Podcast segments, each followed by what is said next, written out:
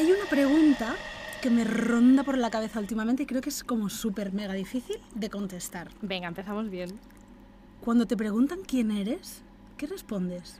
Pues mira, el último post que publiqué en Instagram va sobre esto, sobre que cada vez me cuesta más definirme, me cuesta más definir lo típico que empiezas definiéndote por tu profesión, que en principio es lo fácil. Claro. En mi caso ahora tampoco es fácil, porque sí, yo soy psicóloga, soy psicoterapeuta, mm, visito de forma online a personas, llevo años ya dedicándome a esto, pero es cierto que además cada vez le estoy dando más espacio a la parte divulgativa. Tengo mi propio podcast, me gusta eh, compartir contenido de valor en, en Instagram, en mi blog.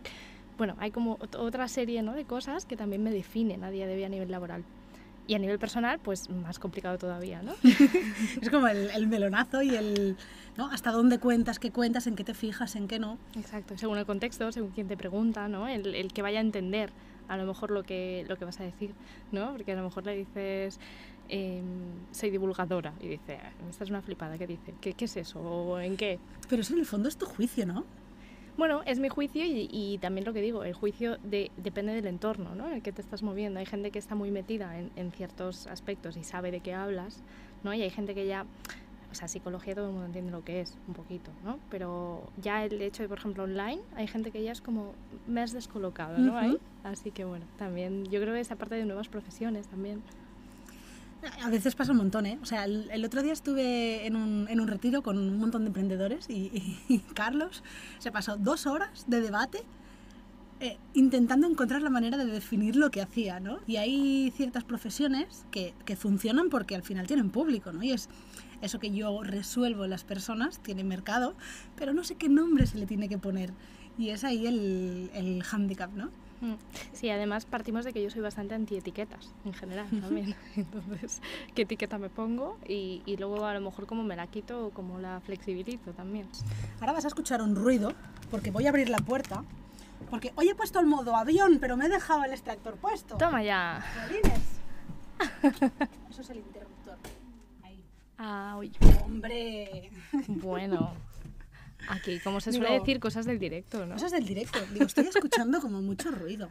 ¿Qué crees que nos cuesta más? ¿Aprender a decir que sí de forma convencida o aprender a decir que no? A decir que no, sin ninguna duda. Uno de los primeros artículos que hice en el blog va sobre esto. Eh, además lo titulé algo así como cuando empiezas a decir que no, al final engancha o algo así, porque es verdad que al principio cuesta mogollón. Y luego es tan poderoso saber decir que no, es tan poderoso el no, entre otras cosas porque si dices que no, significa que primero te has escuchado tú y has dicho, "Mm, esto no lo quiero, o sea, te has parado a pensar. A mí siempre que me viene em, pues alguna persona que acompaño y me dice, no sé, eh, es que me cuesta, es que yo nunca he podido, tal. Es como, bueno, para empezar vamos a quitarse nunca. vamos a ver cómo puedes empezar. Yo, de hecho, hay una mm, pequeña, pequeño tip, ¿no? Como se suele decir, que a lo mejor ayuda a alguien que nos esté escuchando, que es el sí pero. Yo siempre digo que es ese punto intermedio entre digo que sí de forma mecánica, pues por miedo a rechazo, porque me gusta quedar bien, por cualquier historia, como voy a de repente decir que no, claro, es verdad que si lo piensas así es como, ay, no voy a poder. Entonces ese sí pero, yo siempre digo el pero puede ser tan grande como a ti te dé la gana. Y eso es súper empoderador, porque tú dices, no sé, eh, ¿me acompañas mañana a comprar el pan? Claro, eh, puedes decir, sí, pero mañana no puedo. ¿No? Sería como un poco, en realidad le estás diciendo que no, pero empiezas desde este sí que a ti te resulta tan sencillo y dices, sí, sí, me encantaría, sí, pero o voy, pero poco rato, ¿no? Voy solo al pan y luego me tengo que ir. Entonces Vale. me parece una pequeña cosa, ¿no? Que es muy útil cuando empiezas a, a- plantearte ese sí, no, que en realidad Yo, que quiero. yo esta semana me pasó que me pidieron un favor personal y además familia, ¿no? Y en realidad es una cosa que dices, no te cuesta nada. Pero el contexto, lo que significaba, yo pensaba, es que no me apetece hacer esto. Entonces en esa conversación, ¿no? De, oye, ¿te importaría ayudarme con esto y tal? Es un... Es que no lo veo, por esto, por lo otro, por tal. Bueno, pero es... Y, y ahí ya empieza con el, ¿no? El, joder, venga, que no te cuesta nada. Y en esa conversación, como no se cerró, yo tenía claro que no quería, pero esa conversación no se cerró. Entonces pasaron unos días en los que a mí también me daba reparo como retomar el tema, pero esa persona se había ido pensando que yo sí iba a hacer eso. Ay, y entonces le dices a tu pareja, oye, ¿por qué no se lo dices tú que es tu madre, no? Me dice, no, porque se lo tienes que decir tú porque te lo ha pedido a ti, ¿no? Y yo, obvio, súper adulta estoy siendo, ¿eh? Pero me sabía como muy mal por el, por el decir, jo, me cuesta decir que no a veces. Y entonces se lo dije, se lo expliqué, le pedí disculpas, le digo, mira, pero, pero lo siento, pero no, no me apetece. Si no encuentras a nadie, lo hago pero prefiero que encuentres a alguien que lo haga porque le nace y porque le apetece, que no sentir que estoy en ese compromiso. Y luego voy y se lo cuento a mi madre y mi madre me dice, que te cuesta hacerlo, bro? Y es como, espera, que me voy a justificar y te voy a explicar por qué me he atrevido a permitirme decir que no, pero es que es súper jodido. Sí. Es súper jodido. Sí. Y más cuando tienes esa inercia o además al principio cuando lo haces, claro, la gente está acostumbrada a que no lo hagas también. Eh, y, lo, lo, que dices, lo dan también por hecho. Y ese no me cuesta nada, es súper peligroso, porque nada cuesta. Pero si lo sumas todo, te das cuenta de que tu día es hacia los demás, o es hacia lo que toca, o es hacia... Lo... Entonces por eso es siempre tan poderoso, poderoso decir que no, porque te has escuchado, básicamente es por eso. ¿no? Yo me he escuchado primero y he decidido de forma libre, porque es mi tiempo y es mi energía, que no. Y después hay otra cosa muy importante, el no justificarse en exceso. Yo siempre explico, cuando tú te estás justificando en exceso, te estás poniendo por debajo de la otra persona en realidad. Porque le estás dando pie a que te diga, mm, a que entre, básicamente. Típico grupo de WhatsApp. Alguien dice, quedamos el sábado. La persona que dice, no, porque vienen mis tíos, entonces resulta que no voy a poder, pero no sé qué. Hay alguien que le contesta eso. Pues ven un rato, o pues no sé qué. En cambio, si tú dices, no puedo, ya no estás abriendo esa puerta a que la gente, ¿no? Como me estoy aquí, pobrecita, disculpando en exceso, porque es claro. No. Claro, la primera vez, si tú siempre en ese, grupo de WhatsApp dices que sí, la gente va a flipar. ¿Que te pasa algo? ¿No? ¿Qué ha pasado? Pero luego cuando lo hayas hecho 10 veces, la gente ya sabe que tú dices que no y que cuando dices que sí, lo valoran también mucho más. Eso creo que al final tiene, tiene poder porque estás como inculcando una nueva manera de hacer que se acepta tarde o temprano, ¿no? Claro. Yo con la maternidad lo vivo mucho también en ese aspecto de decir, mis normas con mis hijos son estas.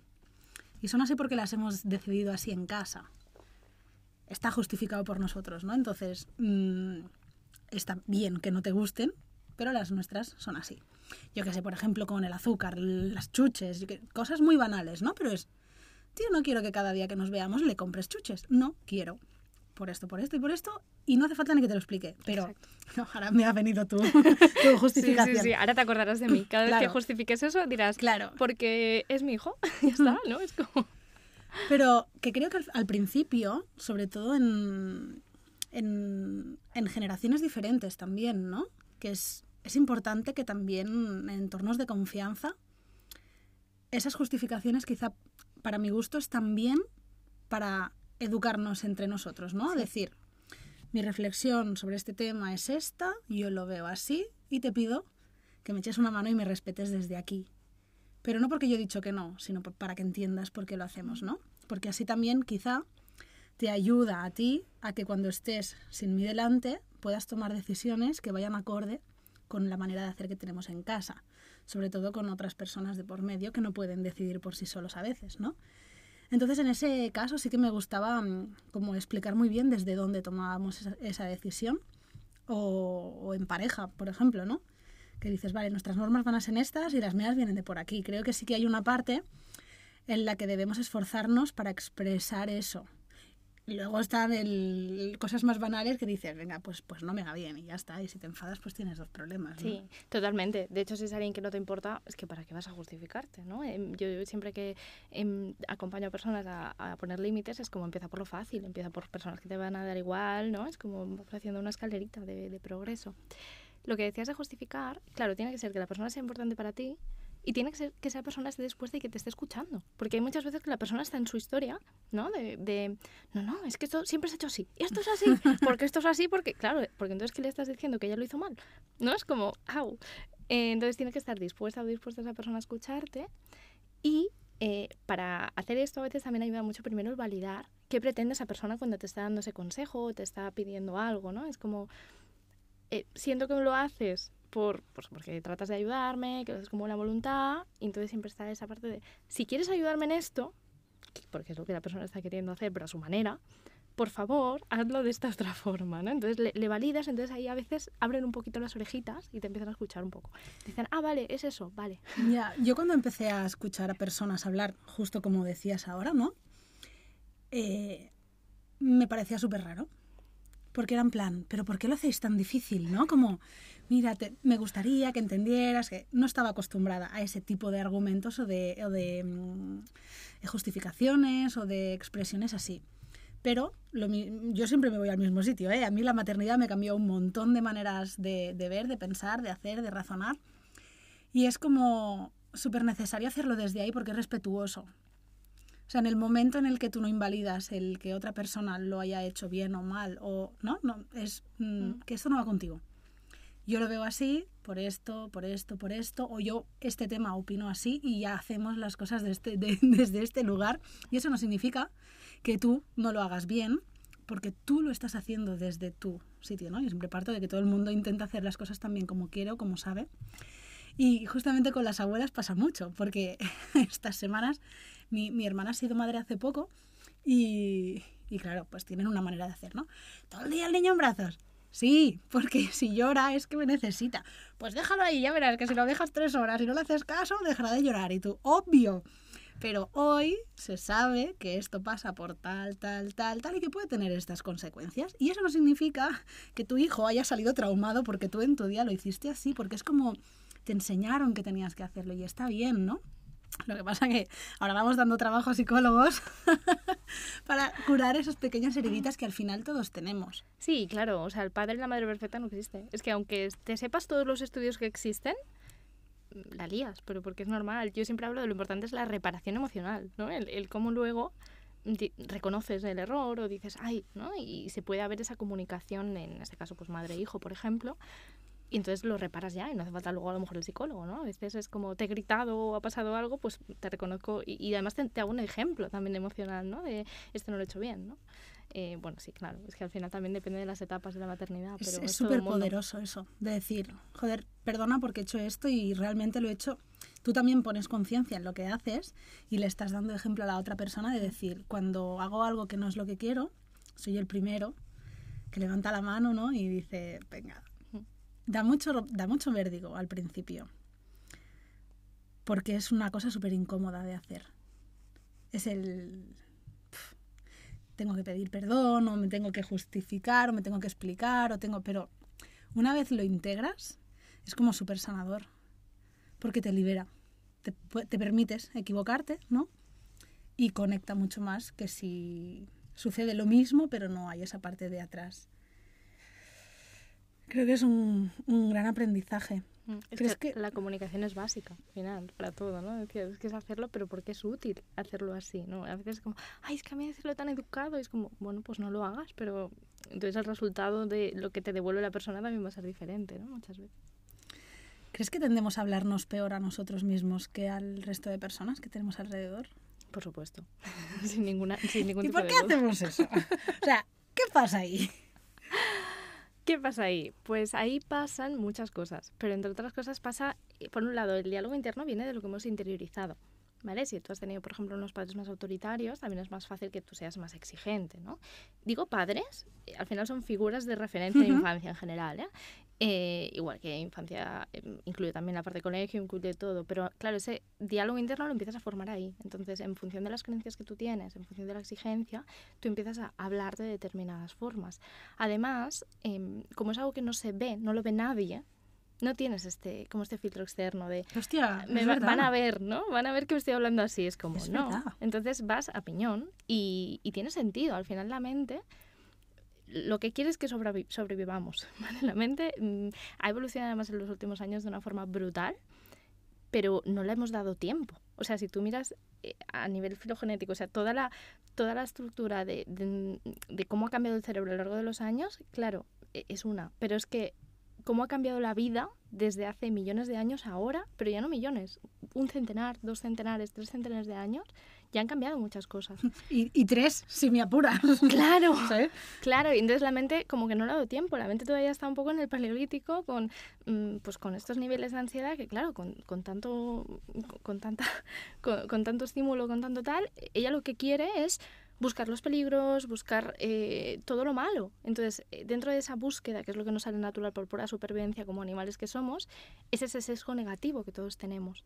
Entonces, tú también cuando conoces a alguien, hay una parte de juicio implícita en, en esta persona, pero me va a hacer daño, me va- ¿cómo es? Eh, es un poco tal, ¿no? Es todo esto. Entonces, claro, todo eso hacia los demás no se ve, lo disimulas, tal, pero hacia ti misma estás todo el rato con este sesgo negativo para buscar tus errores, tus, los problemas, para poder resolver, que es lo que la mente hace en la vida. Entonces, claro, entre- juntas esto con la exigencia, con tus creencias, con tu autoestima, con mm, qué tal cómo va el mundo de bólido, que no nos miramos, no nos cuidamos, pues claro, el diálogo interno acaba siendo un desastre.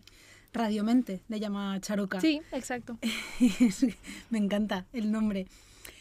Te voy a poner mi caso, porque así no hablamos de otra persona. Venga. Yo era una persona, lo digo porque al final creo que me las apañé solita, pero me gustaría saber cómo hubiéramos tratado eso si hubiera pensado. Me encanta. No soy capaz, mira, no soy capaz de gestionarlo solo, ¿no? Sí. Ah, yo era una persona, yo estudié comunicación audiovisual y un día me di cuenta que no me sabía comunicar o que no me sabía comunicar de manera asertiva y crear conexiones que potenciaran ¿no? aquello que yo era o que yo sentía que podía aportar. Porque generaba más rechazo y más distancia desde mi discurso que no justamente lo que quería. Entonces yo me he pasado la vida esforzándome por conectar y ayudar a las personas, pero el resto del mundo no lo entendía así. ¿Cuál era mi problema? que yo, desde mi perfeccionismo y mi autoexigencia, medía a todo el mundo con la misma vara. Entonces yo que pensaba, el mundo está lleno de ineptos. Pero tal cual, ¿eh? Así, con ese, ¿sabes? Con ese pecho para afuera, así, en plan, vaya panda de... Entonces, claro, ¿cómo, quieres prosperar en esta vida si te piensas que en vez de estar rodeada de compañeros, estás rodeado de personas que te hacen una guerra contra lo que tú pretendes conseguir? Entonces, tú imagínate que se planta una persona ahí y dice, bueno, estoy cansada de batallar en esta dirección porque creo que por mucho que yo aporte, mm, esto no mejora. Quiero buscar la solución porque no sé dónde está el problema. ¿Qué podríamos hacer ahí? Atacar a esas defensas. O sea, al final lo que estás diciendo son defensas, ¿no? Es si yo no conecto con mi propia vulnerabilidad o no me permito exponer si me equivoco o estoy en una defensa más ahí, mm, claro, los otros no se lo voy a poder permitir tampoco, ¿no? Entonces, para mí todo el rato me venía la palabra vulnerabilidad, el que tú pudieras conectar con esa parte eh, de una forma sana y reconocerla y poder... Porque al final a través de la vulnerabilidad es cuando conectamos con el otro. Si tú ves una persona perfecta delante de ti, a mí al menos lo que menos me apetece es mm, ir a darle un abrazo. mm, Es como, me da esta rabia. Es como, Mm. mírala, va vestida perfecta, está no sé Tal qué, cual. habla no sé qué, es como, uff, qué repelente. Entonces, vemos al otro cuando vemos ese atisbo de, de- de humanidad, de vulnerabilidad, de realidad, de, de una persona genuina. No hace falta mostrar, evidentemente, todos tus traumas, tus heridas, tus historias. Pero si el reconocer el, pues yo qué sé, esto luego mal, pues esto no sé qué, entonces es como que conectas y dices, ah, mira, es como yo, ¿no? Es una persona normal. Entonces, claro, si eso tampoco lo haces contigo misma, estás todo el rato impostando, como decías, ¿no? Desde ese esfuerzo no puedes nunca conectar con nadie, porque estás todo el rato con la máscara, con el intento, intento, intento, intento, y cuanto más lo intento, pues menos lo consigo. Y llega un día en el que dices, me voy a arrancar esto que llevaba aquí, ¿no? Y, y es, es muy heavy porque por poco que hagas, una vez has integrado eso, el entorno lo empieza a percibir como el gran cambio, ¿no? Y tú dices, pues tampoco ha pasado nada. Eh, no, no he hecho, no he cambiado nada en, o sea, ninguna gran cosa, ¿no? Pero ha cambiado la, la manera de, de- del desde dónde haces las cosas o el para qué las haces, ¿no? Total. que al final serían como valores y creencias un poco. Mm. Y fue brutal, porque de golpe es como, flash. ¡Wala! Vaya, vaya cambio, eres una persona nueva, ¿no? Y yo pensando, porque he currado un montón. Y me he echado... Me está viniendo la fábula esta del bambú, no sé si la conoces. No, Eh, yo es que soy muy de cuentos, metáforas, estas cosas. Y al final es, eh, tú el bambú, cuando lo plantas, tarda no sé cuántos años en crecer. Pero, claro, la raíz se ha ido formando todos esos años, ¿no? Y luego brota y de repente, ¡ay! Ha brotado, ¿no? Porque a lo mejor esa semilla lleva años ahí enterrada. Y eso es muy bonito porque yo en la terapia lo veo constantemente con personas que acompaño. De repente, además curioso porque es lo que dices, a veces el cambio lo notan los de fuera primero que nosotras mismas, ¿no? A mí me pasó también cuando yo hice mi primer proceso de terapia, era como, mm, la gente me decía, ay, te veo bien, no sé qué. Yo, sí, pero ¿cómo lo ves? ¿En qué? ¿No? De hecho, hay muchas técnicas en, en, psicología, bueno, esta en concreto estoy pensando, es más de breve estratégica, de, de esta corriente, que yo utilizo mucho, que va por el cómo notarían los demás que tú estás bien. Entonces también empiezas como a, empezar a hacer pequeñas cosas que a lo mejor ya puedes empezar a hacer ya, ¿no? Y a partir de la conducta también empiezas a cambiar, ¿no? Entonces, por eso lo que te decía antes, de que me gusta como ver en general a la persona y, y, entrar por diferentes puertas, ¿no? A veces puedes hacerlo pues por técnicas más conductuales o demás y, y es eso, y vas cambiando también a la vez creencias. Entonces, claro, hay muchas formas de, de trabajar esas cosas. Y yo me aferré un poco al... Eh, mi historia no me define. Mi historia es la que es hasta hoy, pero mañana está por escribir, ¿no? Qué guay. Y yo tengo mucho que, que poder opinar y que hacer allí. ¿Que representa un esfuerzo? Sí. ¿Que será incómodo? Sí. Pero si hoy no estás bien donde estás, tendrás que hacer algo para salir de ahí, ¿no? Y te das cuenta de que, que has estado muchos años, ¿no? Como esas raíces han ido haciendo, pero tú querías mmm, crecer de noche y a lo mejor necesitabas el sol para salir y no, no eras consciente de ello. Y es como, guau, tío, llegar ahí y, y, atreverte a darte espacio y permiso a, a poder avanzar ahí es como, a mí me ha cambiado la vida, pero porque realmente me ha convertido en lo que creo que era y no sabía cómo mostrar. Claro, en conectar con tu esencia, con quien quieres ser de verdad, ¿no? Sin lo que decíamos, sin defensas, sin exigencias absurdas, ¿no? Que, que, ya no te aportaban. Sí. Entonces, llegados a este punto, y a punto de ser madre de mi segundo hijo, pienso, ¿cómo puedo hacerlo que ya me has dicho antes que no existen los padres perfectos y lo sé. Aquí una que se llama a sí misma mala imperfecta porque lo vivo así, pero eh, ¿cuál sería la mejor manera de, de enfocar un acompañamiento que va a durar muchos años con nuestros hijos para intentar minimizar al máximo aquellas proyecciones que nosotros podamos hacer sobre ellos y que les vayan a condicionar de una manera heavy en su crecimiento y en su personalidad? Para acompañar en general, me da igual que sea un amigo con sus matices, ¿eh? pero un amigo, una pareja o un tal, yo siempre digo, sí, tengo que decir solo una cosa, es pregunta, pregunta, pregunta qué necesita, pregunta cómo eh, lo puedes hacer, pregunta, pregunta tanto a la persona que estás acompañando, en este caso pues a tus hijos, como a personas que sepan más que tú también, ¿no? La pregunta es la que nos abre todo, o sea, nos abre la vida. O sea, yo como psicóloga me paso, la, sobre todo las primeras sesiones, preguntando un montón, porque es que las respuestas las tiene la persona, no yo. Entonces, tú con tus hijos, para poderles acompañar de la mejor forma, lo más bonito que se me ocurre decirte es eso, que les preguntes. Obviamente eh, hay muchas formas distintas de preguntar. Cuando es un bebé no te va a contestar, sí, mamá, lo que necesito es tal pero a partir de los seis años cada vez ¿no? el lenguaje es más definido y es más fácil. Pero observando también obtienes respuestas. ¿no? También hay formas de preguntar más, más corporales, ¿no? De, con el prueba y error, pero siempre eh, lo que decíamos antes, conectando desde esa parte vulnerable, el poder reconocer tus errores, el poder mostrarte como una madre cercana, porque también esa madre perfecta, autoritaria, que todo lo hace bien, también aleja mucho. Cuando Totalmente. ese niño llega a la adolescencia, ¿qué le va a contar a su madre perfecta? ¿Que, que, que la ha liado en el cole? No, no, ¿qué me va a decir mi madre? ¿no? Y esa madre, la intención es lo mismo, es que su hijo esté lo mejor posible, pero como no está mostrando su parte vulnerable, el niño se va a alejar.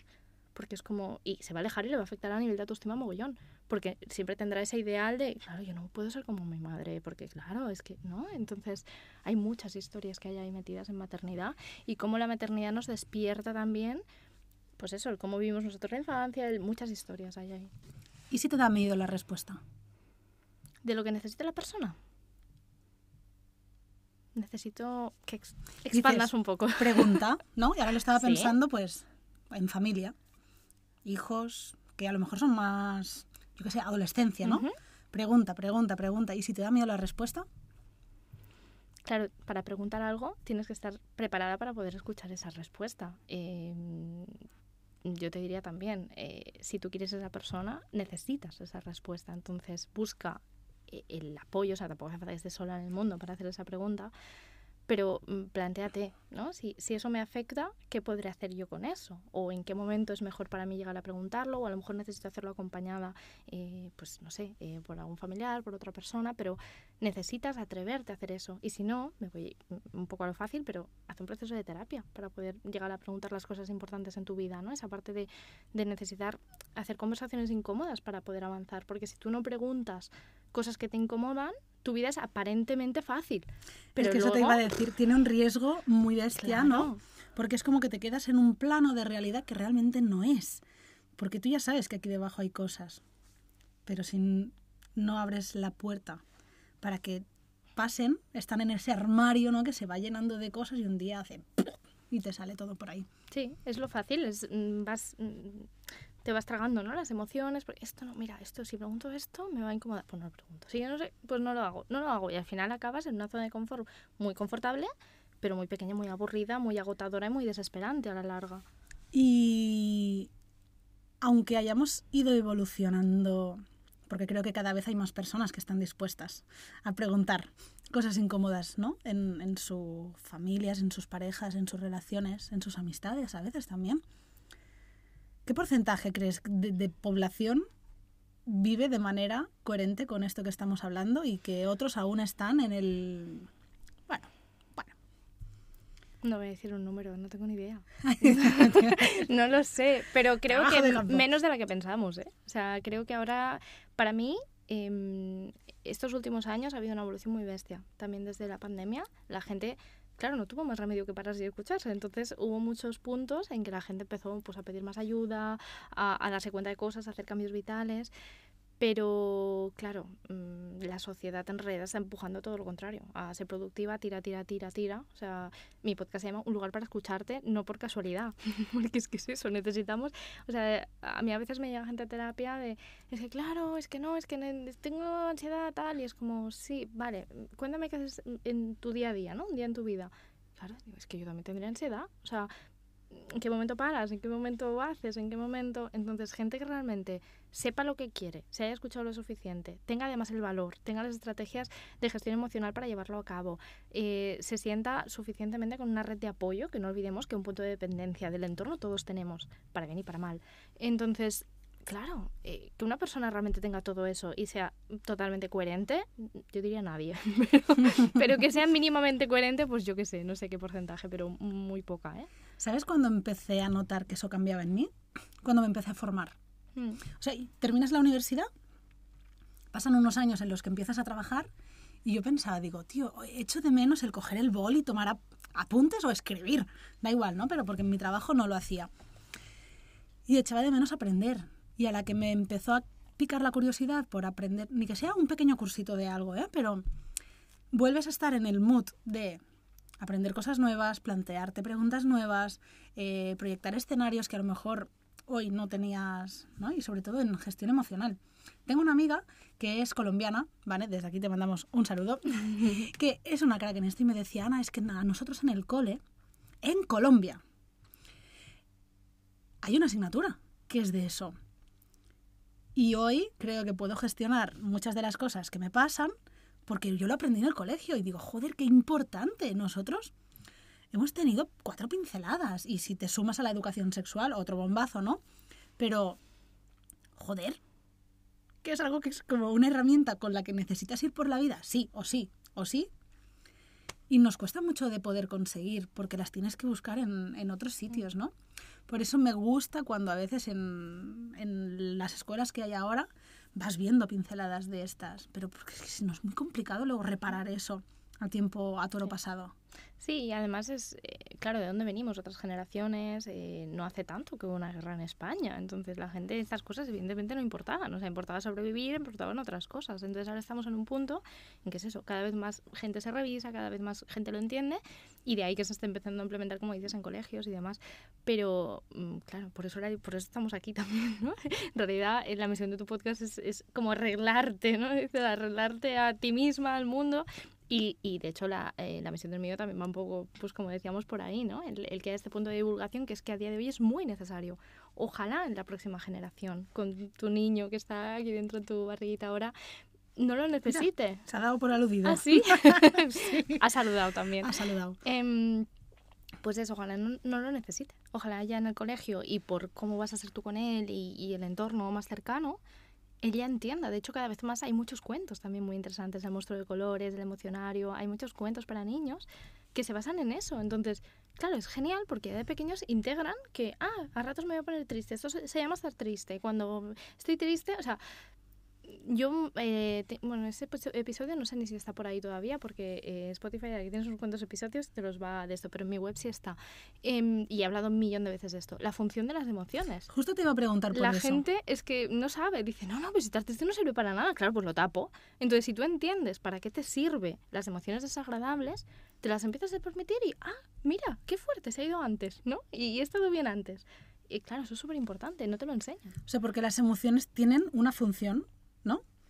Claro. Eh, si no las escuchas y las intentas tapar para, para no pasarlo mal, porque atribuyes que estar triste, sentir ira, sentir asco, rabia, lo que sea, ¿no?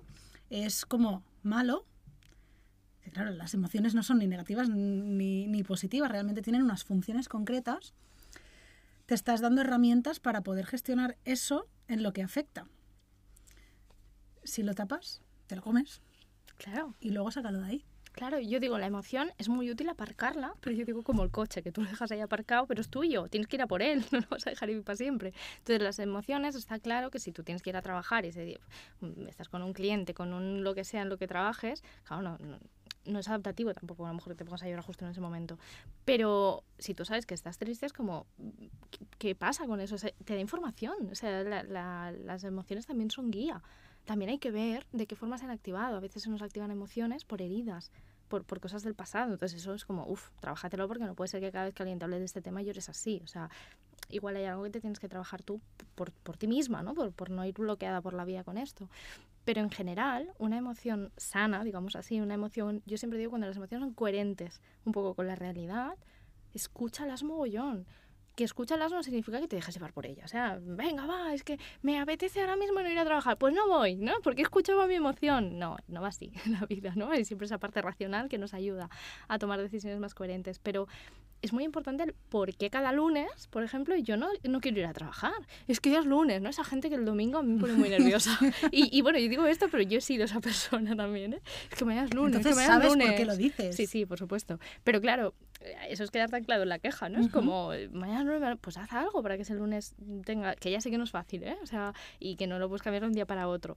Pero planteate qué pasa, o sea, si hay una emoción ahí intensa, porque una cosa es que digas, me da pereza que es lunes, obviamente.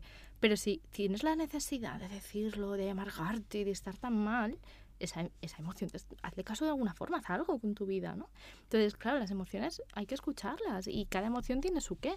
Eh, la rabia, por ejemplo, nos lleva más a eso, a, tomar acción, a defendernos, a hacer algo. La gente que está en una actitud muy pasiva está constantemente reprimiendo su rabia. Porque claro, si, no, si reconociera que le enfada, tendría que hacer algo con eso y no se atreven a lo mejor, ¿no? Y están más anclados en el miedo. en- Es, es todo un mundo, ¿eh? O sea, de hecho, daría para otro episodio. Sí, sí, sí, total. El tema de las emociones da para un montón. Eso me pasó con, con mi hijo, que un día en una reunión en la escuela ¿no? nos dimos cuenta de que él es como muy creativo pero muy racional a la vez Ujú. y el expresar las emociones relacionadas con el dolor, el miedo o el imponer su criterio a otras personas que quieran hacer otras cosas con él, eh, no lo lleva tan bien o al menos no lo sabe expresar de una manera mm, como para permitirse, ¿no? Te puedo "Yo preguntar esto lo qué edad- así". Sí, Perdón, te puedo preguntar qué edad tienes? Seis. Seis. Pero es como que ya viene de hace unos años y eso ya lo tenemos detectado, ¿no? Y así, ¿no? Yo me lo, imaja- me lo imaginaba pues en el cole, jugando con algo y que va alguien y se lo quita. Y es de los que enseguida se gira y dice, vale, pues ¿con qué puedo jugar? Para no ir a decirle, "Mm, trae esto para acá que lo tenía yo. Cuando acabe ya te lo dejo, ¿no? Eh, y nos miramos con mi pareja y dijimos, creo que no nos ha oído discutir nunca en la vida, en casa, por ejemplo. Porque tenemos otros mecanismos para ponernos de acuerdo en situaciones donde no estamos, o sea, que tenemos nuestras cosas, ¿no? Pero generalmente lo que es discutir, discutir ahí en plan a viva voz, no suele darse. Él eso no lo ha visto nunca en casa. Entonces yo pensaba, digo, hostia, si asocia que lo que yo tengo en casa es como lo que debería yo ir aprendiendo, ¿no? Aunque lo vea fuera, quizá lo veo fuera y pienso, no está bien. Y digo, Artur, nos tenemos que discutir más, tío. No estamos siendo un buen ejemplo para nuestro hijo. De ahí lo que decíamos, la importancia también de cometer errores y de enseñar esa otra cara, ¿no? Porque, claro, entonces claro, le cuesta más gestionar porque no ha necesitado gestionarlo nunca. Es como todo, nadie nace aprendido, nadie nace diciendo yo las emociones las gestiono genial. De hecho, el concepto de resiliencia, ¿no? de cuando tú eh, superas algo y adquieres herramientas a partir de ahí, eh, vamos, es que las personas a veces con más traumas son las que luego más lejos llegan, si se lo trabajan, claro.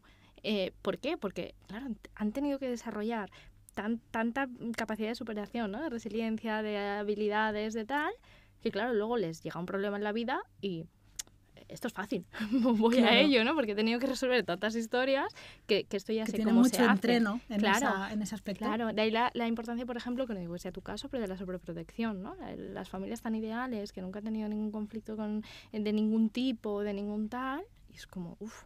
Y de ahí vamos a, no es lo que te pasa, sino cómo te lo tomas o cómo, o cómo lo, te lo quedas para bien, ¿no? Que, que, es un, todo un proceso y ojalá no te pasará nunca nada malo, pero ya que te pasa, te da una herramienta cada cosa. Es como en los videojuegos, ¿no? Cuando ves la pantallita, es como, ay, tengo esta arma ahora para enfrentarme al siguiente monstruo. Si no te pasa nada en todo el juego y no te aparece nadie y, ah, voy, voy por la vida tal, claro, luego te encuentras a alguien, eh, eh, te pasa una cosa súper pequeña y, y, te vienes abajo, obviamente, porque no, no sabes Pero hacerlo. yo pensaba, digo, tú imagínate que, que luego llega un momento en el que por lo que sea se presentan por ahí unos, unos abusos sexuales o cualquier cosa de estas, dice, ¿cómo, cómo será capaz de reaccionar a eso. O sea, tenemos un problema, ¿sabes? No, pero no tanto por ahí. Ya, ¿eh? ya que no hace falta irse a algo tan bestia, ¿no? Pero decir, joder, pues situaciones de, de intereses, de conflictos, de, de, de gestión de, de, equipos humanos, de, compañeros, de... Eh, y entonces desde entonces estamos, mmm, cada noche cuando cenamos, jugamos a lo mejor y lo peor. Uh -huh. Y entonces cada uno de nosotros tres explica algo que le haya gustado de su día y algo que le haya costado de gestionar. Y es obligatorio decir una. O sea, no puedes, puedes decir dos si quieres de las buenas, ¿no? Pero es obligatorio decir algo. O sea, siempre hay algo que nos ha molestado, que no nos ha encajado y a veces tienes pues, que rascar un poquito, ¿no? Pero desde que hacemos eso, nos hemos dado cuenta de que aparecen situaciones que hasta ahora no estaba acostumbrado a, a verbalizar o a explicar y que creemos que vamos como por el buen camino, ¿no? Porque al menos Seguro. estamos dando espacio a que salgan cosas que hasta ahora pues era como que no existían porque no, no, no entraban a, a, a, debate o a ¿qué tal te ha ido el día? ¿no? Esas preguntas tan difíciles de hacer, porque esa es otra, ¿eh? ¿Qué tal estás? Bien, muy bien, Sí. ¿y tú? También, Dios. Mm, no son preguntas que den para explayarse con la respuesta. Sí, y cuanto más concreta la pregunta, más fácil que la persona sepa para dónde vas, ¿no? Yo esto muchas veces pongo el ejemplo de los viajes. ¿Cómo ha ido el viaje? Es como, no, pregúntale cómo estaba el hotel, el tiempo. Entonces la persona empieza. Pero si no es como, yo qué sé, cómo ha ido. Es una pregunta muy grande. Y lo que comentabas me parece un ejercicio muy chulo porque estás enseñándole a que ponga conciencia y a que utilice y además en un entorno seguro. Porque antes decías, claro, es que entonces no tendrá tal. Entonces es como, no, lo estás haciendo, o sea, está aprendiendo esas herramientas sin necesidad de pasar por el trauma. Que por, el, por la situación compleja, ¿no? Al final, un trauma solo acaba siendo un trauma si no ha habido un entorno que te haya ayudado a procesar eso. O sea, un trauma no es me ha pasado esto, malo, tengo un trauma, ¿no? O sea, personas, no sé, me voy a una catástrofe, ¿no? Que todo el mundo lo ha vivido, o sea, lo que ha vivido es idéntico. Hay personas que acaban eh, mal porque no tienen un entorno en el que poder expresar, porque no tienen las herramientas, ¿no? Entonces, un trauma, para que acabe desarrollándose y se quede anclado, eh, necesita eso, el no tener un entorno. Tú a tu hijo le estás proporcionando ese entorno seguro en el que de forma muy sana y sin necesidad de, de pasar por un evento mm, posiblemente traumático, él está revisando esto y tiene el entorno donde puede compartirlo. Lo que decías de los abusos, ¿no? Si eso llegara, si él sabe que tiene un entorno seguro en casa, lo va a poder contar, si no, no. Qué importante es pararse a pensar y, y, también ir rehaciendo, ¿no? Porque a lo mejor esto funciona ahora y dentro de un año decimos, vale, pues lo vamos a cambiar por, por X, ¿no? Eh... Seguro, la vida hay que evolucionar en todo y hay que cambiar todo y, y, lo que te espera. Y ahora viene el segundo. Y espérate, y espérate, porque ya verás. Oye, si nos tuvieras que regalar un consejo de vida, ¿cuál sería? Lo primero que me viene es muy fácil, pero eso, que nos escuchemos, que nos escuchemos, que nos mimemos, que nos miremos. Eh, la mayor responsabilidad que tenemos en la vida es cuidar de nosotras, de nosotros mismos. O sea, la vida no va de tengo que para alguien, no, es para ti, lo primero. Entonces, yo hay una frase que me gusta mucho que es tú tienes que ser el centro de tu vida. Tú eres tu centro, tú te cuidas y eso no significa que no cuides a los demás. Pero es que además si tú no te estás cuidando, si tú no te estás si tú no sabes ni quién eres a veces, ¿qué esperas de hacer en la vida? Para nadie. y eso no es ni narcisismo ni egocentrismo. No, por supuesto que no. Es priorizarte para poder asumir el resto, ¿no? Claro, es bueno, de hecho es ese punto necesario, ¿vale? Que narcisismo, egoísmo son palabras muy trilladas ahora y evidentemente si nos vamos a trastorno narcisista de la personalidad es un problema. Si hay rasgos muy heavy de narcisismo es un problema pero que todos tenemos un puntito. De, o sea, narcisismo no es más que em, me miro yo y me gusto y estoy aquí, o, no, es como, claro, una cosa es cuando llevas al extremo. Entonces, ese mínimo de yo estoy aquí, yo estoy en mi centro y desde aquí, como yo me estoy regulando, te puedo ayudar a regularte a ti. Si no, ¿qué voy a hacer? Pues a partir de ahora nos vamos a dar 30 minutitos de narciso al día, en su justa medida, para, para que nos ayuden a ir más despampanantes por la vida. Claro que sí, que nos miremos un poquito más. Estupendo. Silvia, ¿dónde te pueden encontrar y cómo te pueden pedir ayuda si creen que la pueden necesitar y que eres la persona para echarles una mano en eso? Súper, súper fácil porque en redes, en web, en todo soy psicóloga y humana. Que me encanta, me encanta ese nombre. es total, psicóloga y humana. El podcast sí que es un lugar para escucharte y, y psicóloga y humana en Instagram, la web psicologiahumana.com y estaba pensando ahora que si entran en psicóloga y humana, de hecho tengo algunos recursos, que ya que decías lo de las emociones, que nos bloquea un poquito a medias, hay un ebook gratuito que es Escucha tus emociones, hay también una rueda de emociones que les puede ayudar a identificar junto con el blog que está explicado, entonces pues si quieren cotillar allí, pues tienen también más, más material. Genial, y además ahora Silvia ha hecho un plan de contenidos súper mega regulado con, porque claro, tienes un montón de cosas, a ti te pueden consumir por Instagram que tienes un montón de contenido, el podcast, la newsletter, el blog y lo que se te vaya ocurriendo que vayas haciendo por ahí. Así que contenido hay para aburrir. Así que coger lo que os apetezca y lo que vayáis a utilizar y si no, pues ya sabéis. También visitas online, así que cualquier persona desde esté desde donde esté. Sí, sí, por supuesto. necesita. De hecho, somos un equipo de cuatro psicólogas y siempre digo, y ya que estoy, aprovecho. Esto es como cuando la gente sale en la tele, ¿no? y te voy a saludar. Aprovecha. es como... El eh, micro es tuyo. Tengo un equipo que son maravillosas. Yo siempre decía, qué miedo, ahora ya llevo más de un año con ellas, pero qué miedo ampliar, eh, o sea, la marca, ¿no? El, el, el centro de psicóloga y humana a más personas. Y estoy súper encantada. O sea, estoy maravillada del equipo de psicólogas que tengo. Así que sí, eh, cualquier persona que necesite ayuda nos puede escribir, que espero que pueda haber hueco para ella. Pues eso es un buen aval para tu marca, porque no hay nada mejor que predicar con el ejemplo. Así que Silvia, un placer y un lujazo que hayas venido hoy aquí y que puedas seguir ayudando a muchas personas que decidan priorizarse. Eso espero. Y lo mismo digo, porque este espacio también es súper chulo y necesario para eso, así que gracias. Una de cada. Un podcast para arreglar el mundo y de paso a ella misma, con Anna Rusell.